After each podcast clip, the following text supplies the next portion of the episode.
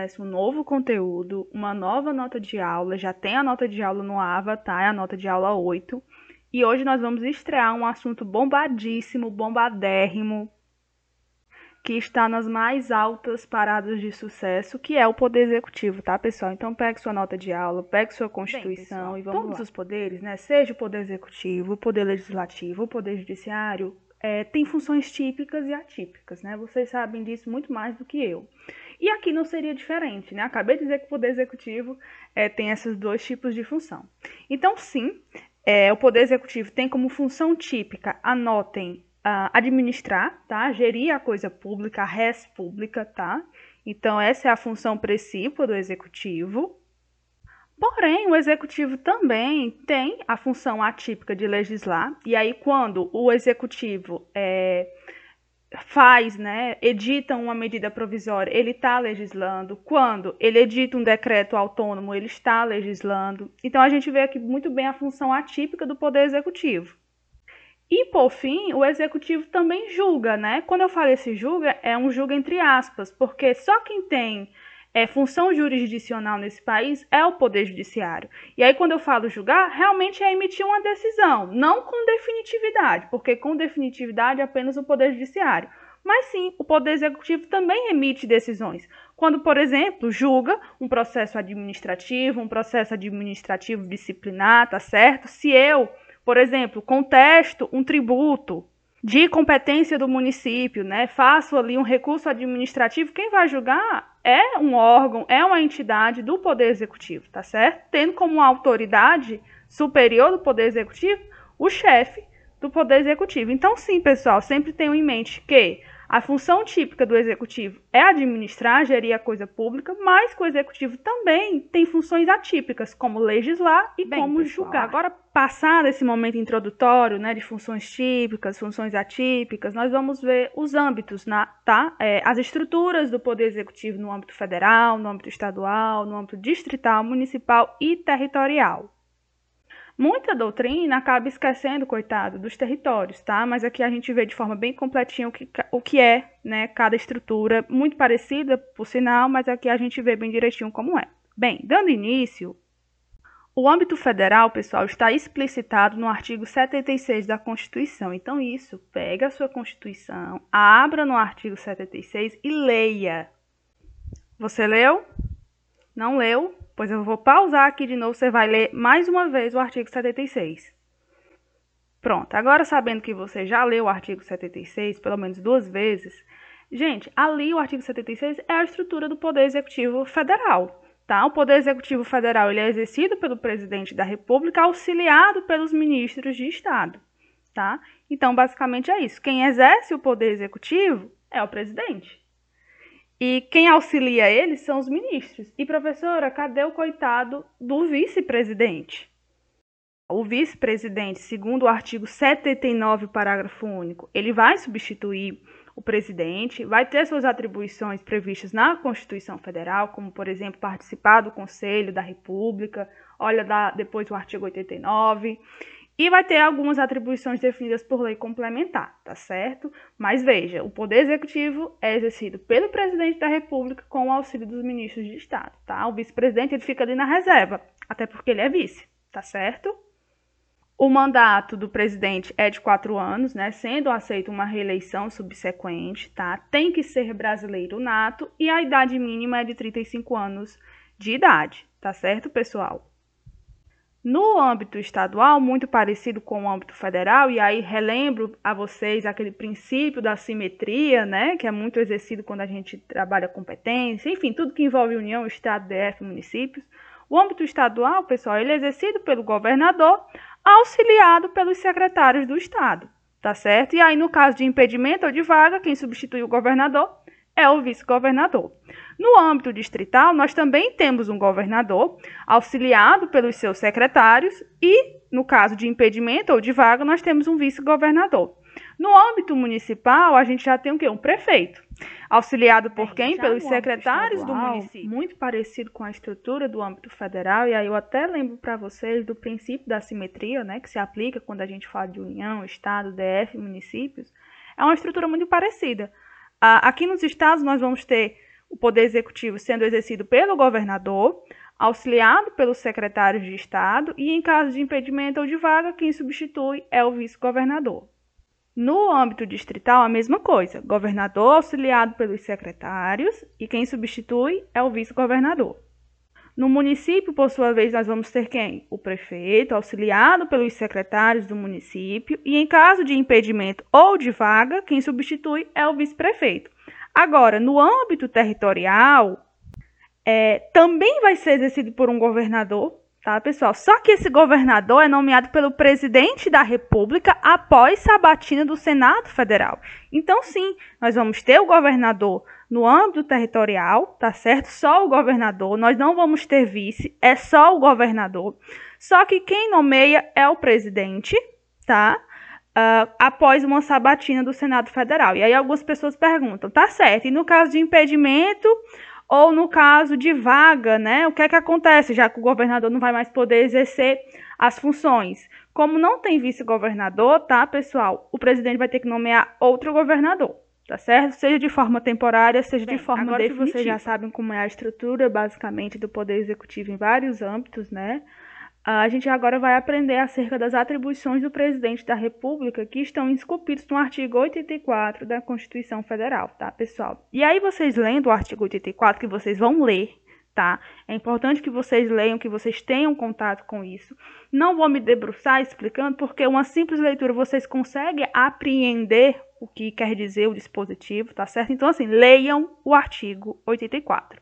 Mas voltando àquilo que eu estava falando. Quando você lê o artigo 84, a gente consegue perceber com muita nitidez que o presidente da República, aqui no Brasil, ele cumula as funções de chefe do Estado e de chefe do governo. Professora, como assim? Existe diferença entre chefe de Estado e chefe de governo? Sim, existe. Quando eu falo chefe de Estado, eu estou falando de um presidente que atua representando a República Federativa do Brasil, seja no âmbito internacional, seja no âmbito internacional.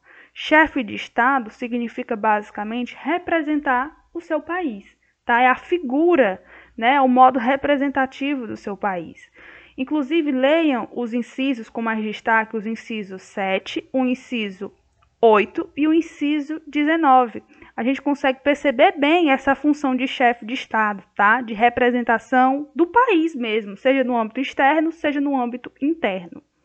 Já como chefe de governo, nós temos um presidente que atua como administrador, tá? Realizando atos da administração pública. E aí todos os outros incisos do artigo 84, que não seja o sétimo, o oitavo e o 19, mostram isso, demonstram isso com muita nitidez, com muita com muita uh, uh, perspicácia, tá certo? Se vocês lerem os outros incisos do artigo 84, vocês vão perceber essa atuação do presidente como chefe de governo, atuando como um administrador, como um gestor, como atos da administração pública. Mas o chefe de governo não atua somente como administrador, ele também atua em atos de natureza política. E aí, nesse caso, eu elenco como exemplo a participação do presidente no processo legislativo.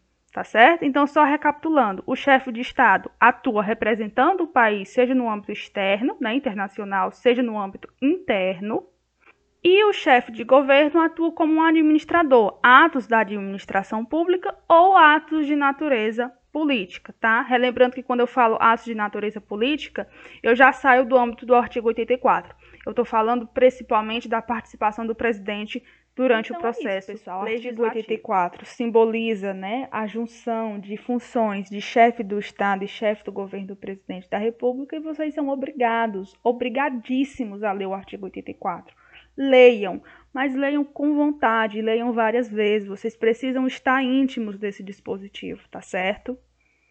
E aí eu sei que alguém vai me perguntar, professora, esse rol do artigo 84, ele é taxativo ou ele é exemplificativo? E pessoal, a doutrina majoritária entende que é um rol exemplificativo. Ou seja, as atribuições que estão ali no artigo 84 não são as únicas do presidente da República, tá certo? Podem haver mais atribuições do presidente ao longo da Constituição, tá certo? Não se encerra único e exclusivamente ali no artigo 84. E aí também tem uma caixinha de pergunta na nota de aula de vocês que fala basicamente o quê? as atribuições do presidente da República podem ser delegadas? E aí, pessoal? Vocês acham que as atribuições do presidente da República, né, as atribuições do artigo 84, podem ser delegadas ou só quem pode realizar Bem, é o presidente da República, né? Se as, se as atribuições do presidente podem ser delegadas ou não? Por gentileza, pessoal, vocês já estão com a Constituição Federal aí, né? Uh, peguem o artigo 84 e marquem, por gentileza, os incisos 6 o inciso 12 e o inciso 25, tá certo? Marcaram? Beleza, leiam.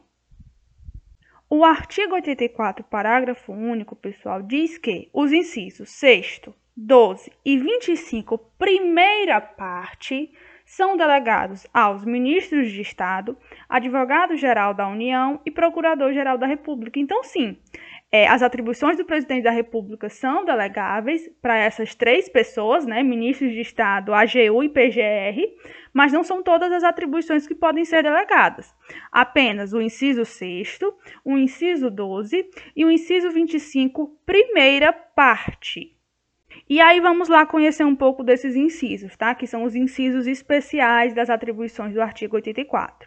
O inciso sexto, pessoal, trata, escrevam, é muito importante esse termo, vocês vão ver isso muito, principalmente em administrativo. Inclusive, aqui eu só vou falar algumas coisas, tá?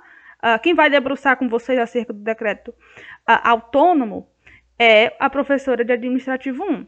Mas o inciso sexto, ele trata acerca do decreto autônomo, tá?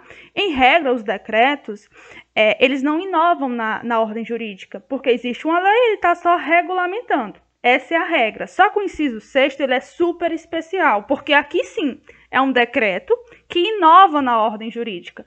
Por isso que é chamado de decreto autônomo, tá, pessoal? Então, o inciso sexto pode ser delegado, é o decreto autônomo. Aí tem, tem a linha A e a linha B.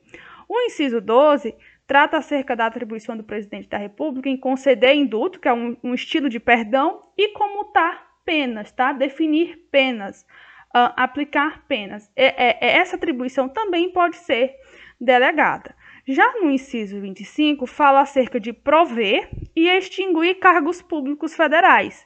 Perceba que o artigo 84, parágrafo único, diz que pode ser delegado os incisos 6, 12 e 25, primeira parte. Ou seja, nesse caso do inciso 25, o presidente pode delegar a função de prover cargos públicos. Apenas isso, prover cargos públicos, porque o artigo 84, parágrafo único, fala primeira parte, e a primeira parte é o quê? Prover. Então, o, o artigo 25 ele não é delegado em sua completude. Ele é delegado só na primeira parte. E essa primeira parte é então, prover. Se vocês verem em algum lugar dizendo que o presidente da República pode delegar, delegar para ministro de Estado, AGU e PGR a função do artigo 25 em sua completude, prover e extinguir cargos públicos, está errado, tá certo? É só a primeira parte, apenas prover cargos Bem, públicos. Agora federais. acerca do processo eleitoral, né? Saber como elege o presidente, obviamente o vice-presidente, nós temos como destaque na Constituição o artigo 77. Então, abram o artigo 77 porque ela vai ser, né, esse dispositivo vai ser a chave desse conteúdo. Bem, o primeiro turno, pessoal, ele vai se dar no primeiro domingo de outubro. E o segundo turno, ele vai se dar no último domingo de outubro. Lembrando que não haverá segundo turno se o candidato é, alcançar já no primeiro maioria absoluta dos votos válidos, tá? Ou seja, é, excluindo os brancos e os nulos. Como assim, professora? Pode vamos me dar um exemplo? Por exemplo, vamos imaginar que 100 mil pessoas votaram, tá certo? Na, na eleição de presidente da República no primeiro turno. Desses 100 mil votos, 80 mil foram válidos e os outros 20 mil foram brancos ou nulos. Pessoal, esses 20 mil que foram brancos ou nulos, eu excluo da minha análise, tá certo? Sai da minha contagem. Eu só vou levar em consideração os votos válidos, ou seja, os 80 mil votos válidos, tá certo? Então eu foco nessa quantidade. Então vamos lá. Desses 80 mil votos, Uh, vamos supor que um dos candidatos alcançou maioria absoluta, ou seja, metade mais um, eu estou falando no caso, 40 mil e um votos, pode correr para o abraço, meu amigo, que a eleição é sua, tá certo? Recapitulando, é, se no primeiro turno algum candidato à presidência da República conseguir maioria absoluta, não vai para o segundo turno, tá, pessoal? Não vai para o segundo turno. E quando eu falo maioria absoluta, eu falo de maioria absoluta de votos válidos. E quando eu falo votos válidos, eu estou excluindo automaticamente os votos brancos e os votos nulos. Então, repetindo, se o candidato no primeiro turno conseguir maioria absoluta dos votos válidos, ou seja, metade mais um, ele está eleito, não precisa de segundo turno. No exemplo que eu dei, foram 80 mil votos válidos. Se algum dos candidatos conseguisse 40 mil e um votos, né, ou seja, metade mais um, já estava eleito, não precisaria ir para o segundo turno, tá, pessoal? Então, basicamente é isso. Existe a previsão de primeiro turno, existe a previsão de segundo turno, mas só vai para o segundo turno se nenhum candidato conseguir maioria absoluta dos votos válidos no primeiro turno. E aí, por exemplo, vamos supor que desses 80 mil votos, né, que eu falei do exemplo dos 100 mil, né, 100 mil votos, 20 mil eram brancos e nulos, não conto, né, sai da minha análise. Dos 80 mil votos, vamos supor que o candidato A alcança 30 mil, né, ele, não consegui, ele não alcançou a maioria absoluta. O candidato B alcançou 25 mil, também não alcançou a maioria absoluta. O candidato C alcançou 15 mil, também não atingiu a maioria absoluta e o candidato D alcançou 10 mil. Veja que nenhum dos, dos, candidatos alcançou a maioria absoluta, que nesse caso seria metade mais um, daria 40 mil e um votos. Tá? Nenhum dos conseguiu. O máximo que conseguiu atingiu 30 mil, ou seja, não atingiu é, a maioria absoluta. Nesse caso, como ninguém alcançou a maioria absoluta dos votos válidos, nós vamos ter o segundo turno. E para o segundo turno, vão os dois mais bem votados. No caso aqui, o candidato A, com 30 mil votos, e o candidato um B, com 25 mil votos. Está em algum dos parágrafos do artigo 77. Se o processo eleitoral for para o segundo turno, né, mas antes de efetivamente ocorrer o segundo turno, ou seja, a votação do segundo turno, um dos candidatos morrer, desistir ou houver, ou houver algum impedimento, esse candidato sai da jogada e entra o terceiro mais bem votado. Eu lembro que na última eleição que teve para presidente, né, a gente sabia que nas pesquisas o único que conseguiria bater, né, vencer o Bolsonaro seria o Ciro. Né? Só que para o segundo turno foi quem? O Bolsonaro e o Haddad. É, e aí eu lembro que uma vez eu até postei né, nos meus stories brincando, dizendo que a Constituição permitia que se o Haddad quisesse, ele poderia sair né, da, da, da, da, da candidatura, né, da, da, da eleição, é, desistir. E aí, nesse caso, não era o Bolsonaro que ia ganhar, né, porque ia, ele ia ser o único, ele não ia ganhar por WO. Entraria o Ciro, né, e aí no embate entre Bolsonaro e Ciro, pelo menos as, as pesquisas demonstravam que o Ciro é, iria ganhar. Então, tenha em mente isso. Se no segundo turno algum dos candidatos desistir ou morrer ou, ou, ou houver algum impedimento eleitoral, é, não tem isso de vencer por WO, não, tá? Vai e entrar o terceiro. Se houver dois votado. candidatos com igual número de votos, né? Quem é que vai? Aí, nesse caso, pessoal, a Constituição Federal define que quem vai é o mais velho, tá? É o candidato com maior idade. E uma vez eleito, o presidente e o vice-presidente vão tomar posse, tá, gente? No dia 1 de janeiro, lá no Congresso Nacional. E lá eles vão prestar a, a, a proteção, a Constituição, aquela baboseira toda que vocês já conhecem, tá? Lembrando que o presidente e o vice-presidente têm que tomar posse no dia 1 de janeiro, tá? Em regra, tem que ser tomado posse nesse dia, mas eles têm um prazo de 10 dias para tomar posse. Se eles não tomarem posse, é, os cargos são considerados vagos, tá? Ah, e aí eles saem da jogada e vai ter que, vai ter que realizar uma nova é, eleição, tá certo? Lembrando que esse prazo de 10 dias tá, é a regra. Se houver alguma justificativa, uma, uma, um motivo de força maior, ele pode ser. Agora nós vamos é, iniciar a parte que eu mais acho interessante. Não sei porquê, mas eu acho interessante, eu acho legal é, esse tema de impedimento e vacância dos cargos tá, no Poder Executivo. E aí eu coloquei o artigo 79 é, na nota de aula e sublinhei o termo impedimento e o termo suceder-lhe-á, tá certo? É, e, pessoal, Cada um dos termos tem um significado distinto e eu quero que vocês consigam compreender isso. Quando eu falo impedimento, puxa uma setinha aí na nota de aula de vocês. Quando eu falo impedimento, eu estou falando de uma situação temporária, tá? é, de uma situação de algo temporário, uma viagem, uma doença, férias. Então, por exemplo, é, se o presidente da República está de férias, ele está impedido né, de, de realizar os atos da presidência, porque ele está de férias. Só que veja, é uma situação temporária, tá? E aí, nesse caso, de modo temporário também, o substituto natural é quem? O vice a presidente. Então, tenham na cabeça, impedimento é algo temporário, tá certo?